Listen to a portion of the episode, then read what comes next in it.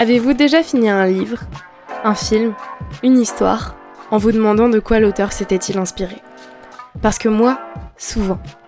Si vous aussi, bienvenue dans le podcast Ça vient d'où cette histoire Ici, on essaye de trouver l'origine de nos fictions. Si vous aussi vous êtes curieux, plongez avec moi à la découverte de nouvelles histoires.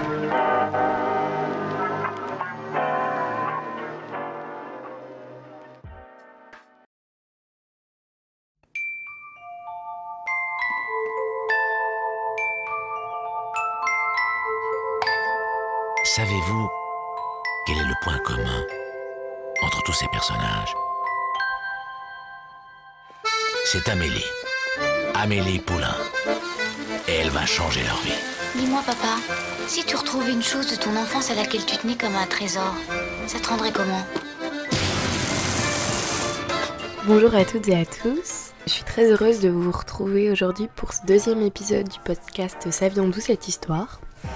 Et aujourd'hui, pour changer un peu, on va discuter d'un film. Vous l'avez sans doute reconnu dans l'extrait juste avant. On va discuter d'un célèbre film français, Le fabuleux destin d'Amélie Poulain. Donc, euh, durant cet épisode, nous allons découvrir quelle histoire vraie euh, se cache derrière ce succès français. Donc Le fabuleux destin d'Amélie Poulain, c'est un film français qui a été écrit par Jean-Pierre Jeunet et Guillaume Laurent. Il est sorti le 25 avril 2001 et il dure environ deux heures. Il est décrit comme une comédie fantastique mais aussi une romance.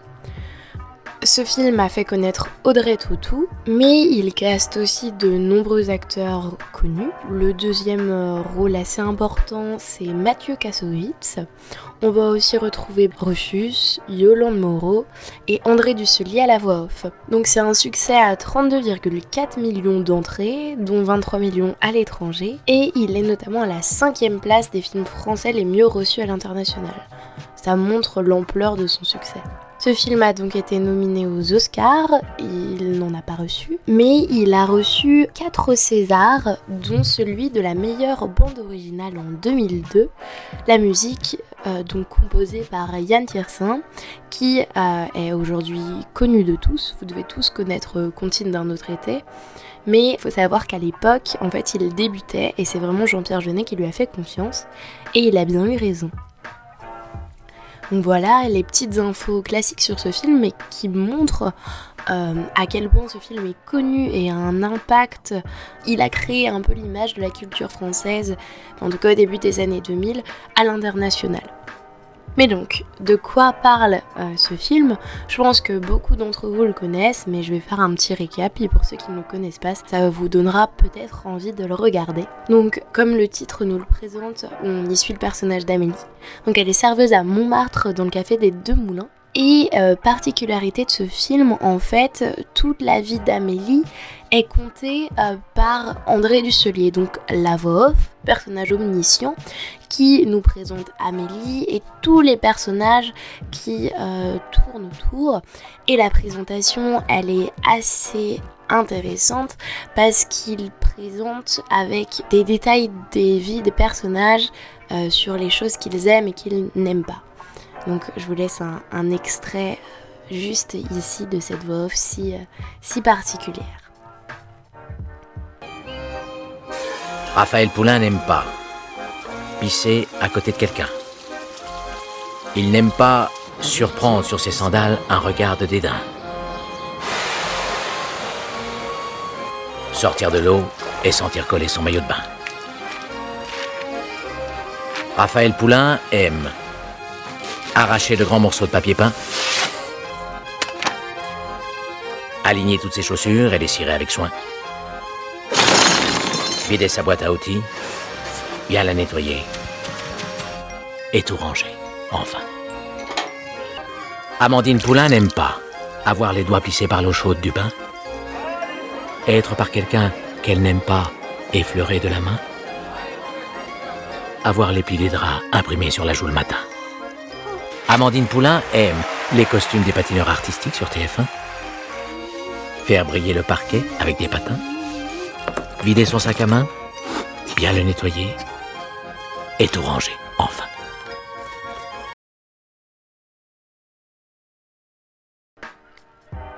Donc voilà les personnages. Enfin quelques-uns en tout cas, parce qu'il y en a tellement que c'est pas possible de tous vous les mettre, mais voilà.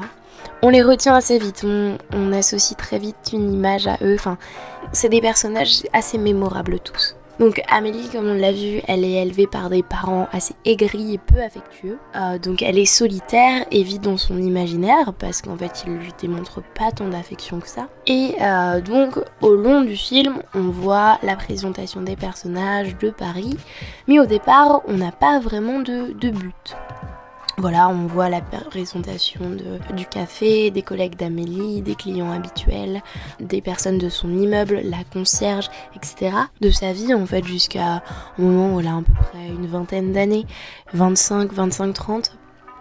Et euh, on la suit, elle est serveuse au café des Deux Moulins, mais on ne sait pas encore où le film nous emmène.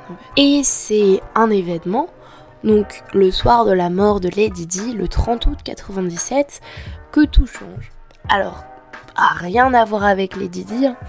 En fait, c'est simplement un moment où Amélie apprend la mort de Lady Di. Elle est tellement surprise qu'elle laisse échapper de sa main le flacon de son parfum ou de son eau de toilette. Et en fait, ce bouchon de flacon, pardon, pas le flacon, le bouchon, tape sur un petit bord de, de carrelage, de faïence. Et en fait, elle trouve cachée derrière ce morceau de carrelage une petite boîte, sans doute cachée par un petit garçon il y a des années. On y trouve petits trésors, des vélos de course, des petites cartes, etc. Vous savez, comme un, un trésor, un trésor qu'un enfant envoie en fait.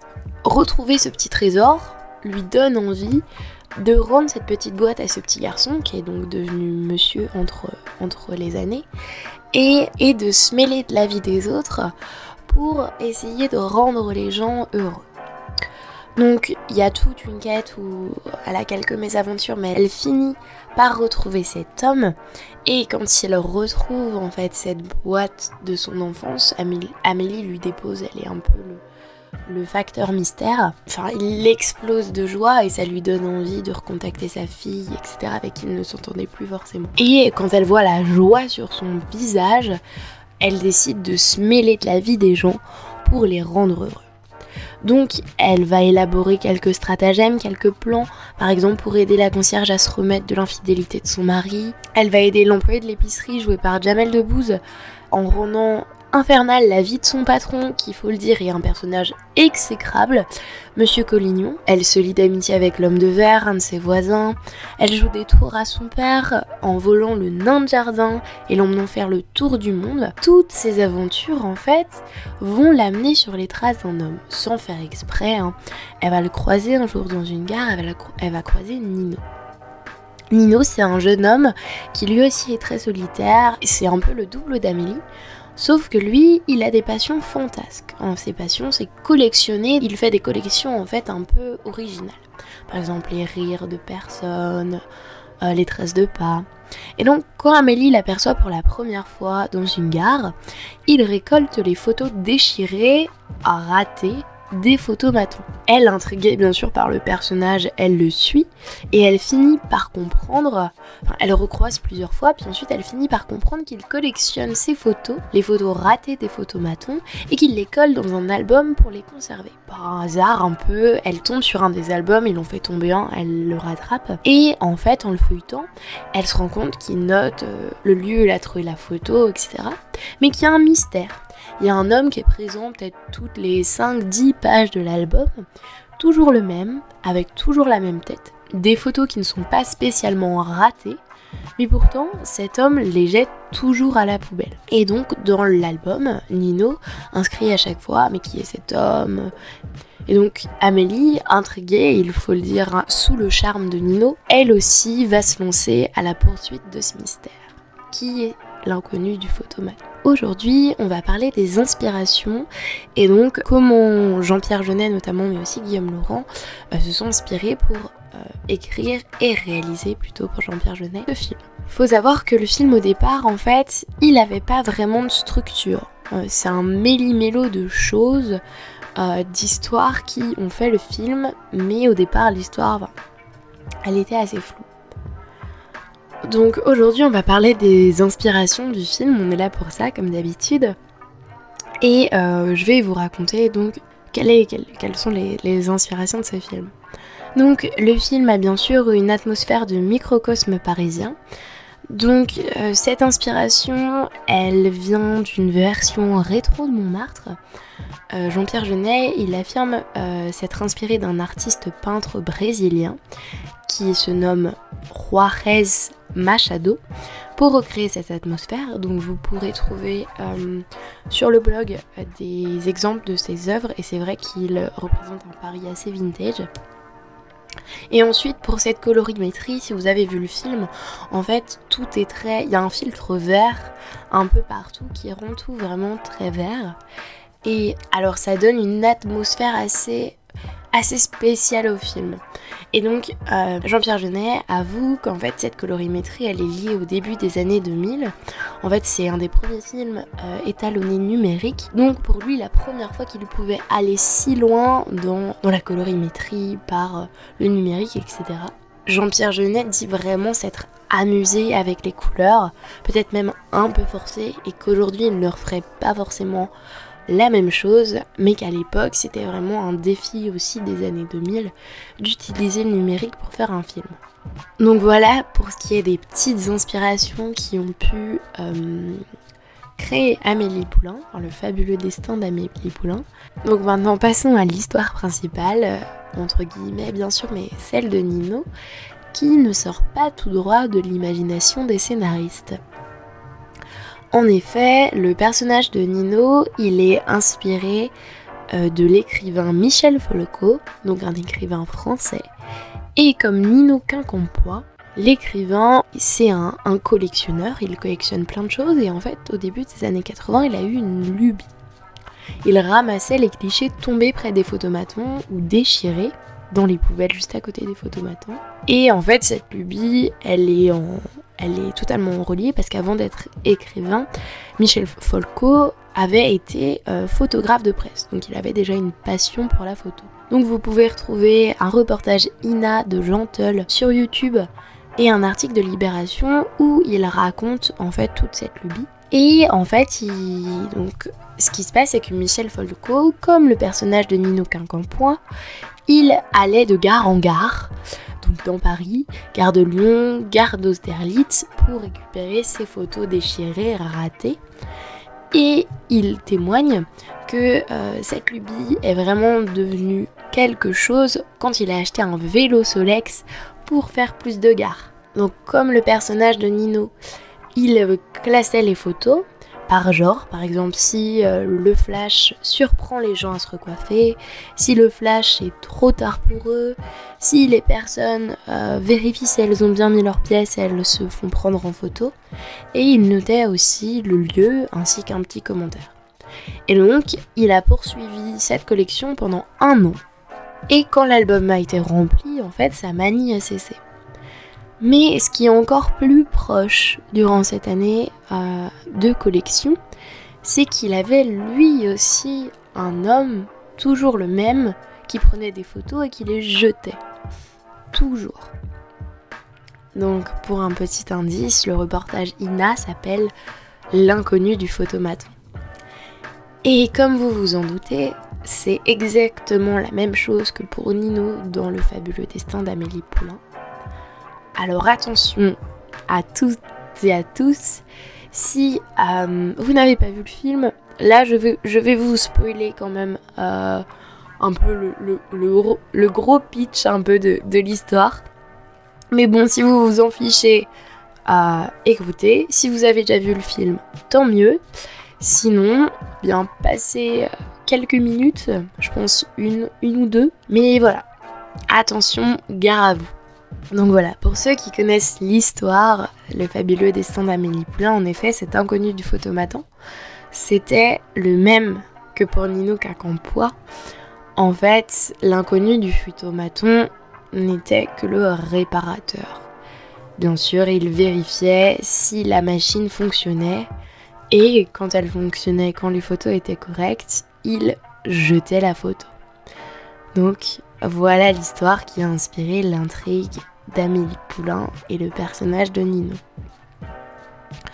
un peu plus sur cet album et sur euh, ce qu'on a fait, Michel Folco. Euh, l'album de Michel Folco a été présenté dans plusieurs expositions et quelques photos dans le magazine Zéro, ainsi que L'écho des savanes qui a republié l'ensemble de l'album. Mais il faut voir qu'il a une portée assez, assez moindre. Il est peu connu, sauf dans le milieu de la photo. Et donc, c'est vraiment un hasard en fait. Euh, Genet avait rencontré Folco un peu avant Délicatescent. Donc, Délicatescent, c'est le premier long métrage de Jean-Pierre Genet. Et euh, Folco raconte euh, ce qui s'est passé. En fait, il a raconté l'histoire à Jean-Pierre Genet.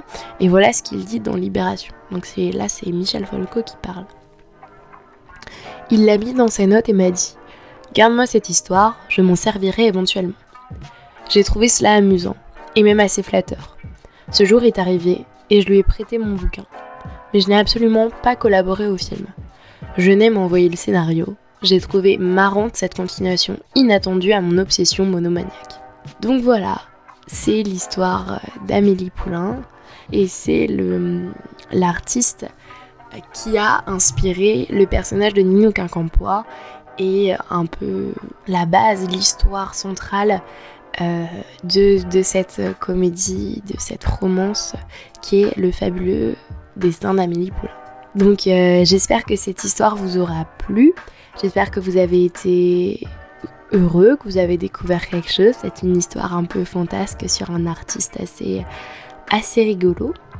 Donc voilà, comme je l'ai dit plus tôt, Le fabuleux destin d'Amélie Poulain, c'est vraiment un de mes films préférés.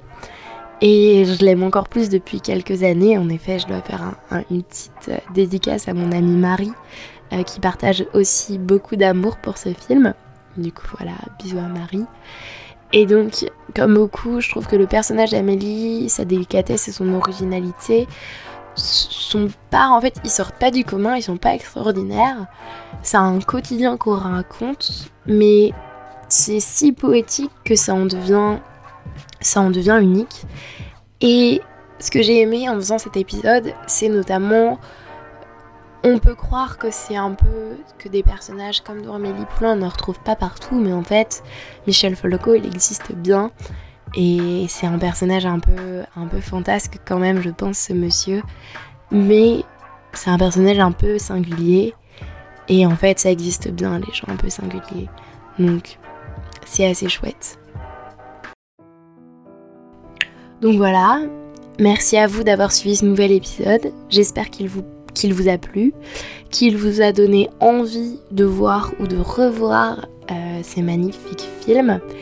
Et euh, n'oubliez pas donc euh, si vous le souhaitez de vous abonner au podcast. Pour toutes les infos complémentaires, donc vous pouvez passer soit sur mon Insta, soit sur le blog potia.fr. Et là sur le blog, je vous mettrai les liens des articles que j'ai utilisés en fait pour écrire le podcast et aussi donc la vidéo Ina de Michel Folco et l'article de Libé bien sûr où il y témoigne qui sont assez intéressants et euh, des petites photos de son album et des photos de l'artiste euh, brésilien. Voilà, toutes les infos complémentaires donc sur mon blog euh, potia.fr.